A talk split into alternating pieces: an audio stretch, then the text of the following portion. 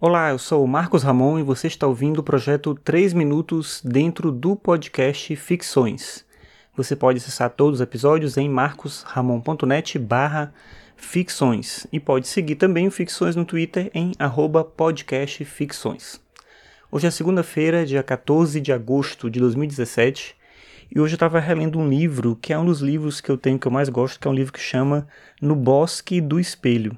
É um livro de um escritor que chama Alberto Manguel eu conheci ele, na verdade, por um outro livro que chama Uma História da Leitura, e é um livro bem encantador, assim, onde ele fala sobre a história da leitura, pegando memórias e fatos que ele viveu e fatos que ele de pessoas que ele conheceu, de escritores com os quais ele conviveu também. Então, é um livro bem interessante que ele fala sobre a leitura e nesse livro No Bosque do Espelho ele continua nessa obsessão, né, meio que a obsessão, né, de falar sobre leitura, falar sobre livros, sobre escritores. E aqui são vários ensaios ele faz uma brincadeira o tempo todo com Alice no País das Maravilhas. É um texto bem interessante, assim, eu recomendo bastante para quem não leu ainda. Para quem já leu também, que continue relendo. Acho que uma das coisas mais legais dos livros é a gente poder reler esses livros. Enfim, eu estava lendo aqui e ele fala de um outro escritor, também argentino, que eu gosto muito, que é o Julio Cortázar. Na verdade, o Julio Cortázar nasceu em Bruxelas, mas os pais dele são argentinos. E aí ele foi muito cedo para Buenos Aires e foi educado lá. E ele tem toda uma conexão com a literatura fantástica do Jorge Luiz Borges, de outros escritores também argentinos.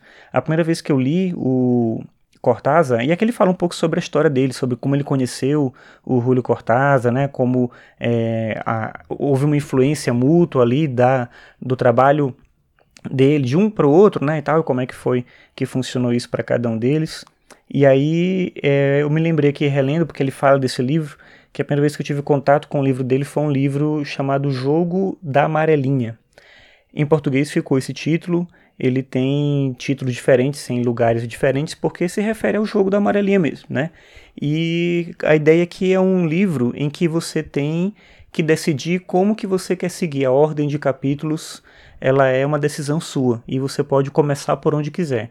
Ele apresenta uma sugestão de ordem, que não é a ordem, é, digamos assim, original do livro, né, de como o livro está montado, mas é interessante pensar essa possibilidade de você decidir o próprio caminho. Claro que é um romance que envolve muito é, da sua imaginação para tentar fazer aquela história se conectar de alguma forma, mas a ideia é que você pode ler em qualquer ordem, não tem um capítulo que começa, não tem um capítulo que termina. A inspiração é, do Cortázar para escrever esse livro foi um livro de um outro escritor, também argentino, chamado Macedônio Fernandes.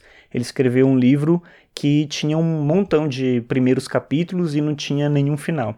E aí essa brincadeira que ele retoma, né, do que o Cortázar retoma de um livro que você pode começar por onde quiser, de certa maneira ajuda a gente a repensar a, a ideia de que o, o escritor é que direciona o leitor para uma história que está pronta, né? Na verdade, você contribui sempre com a história, nesse caso, nesse tipo de livro, tanto no do Cortázar quanto no livro do Macedônio Fernandes, isso fica mais claro ainda. Não tem uma hierarquia específica de capítulos e você pode fazer as combinações que você quiser, você pode dar as interpretações que você quiser.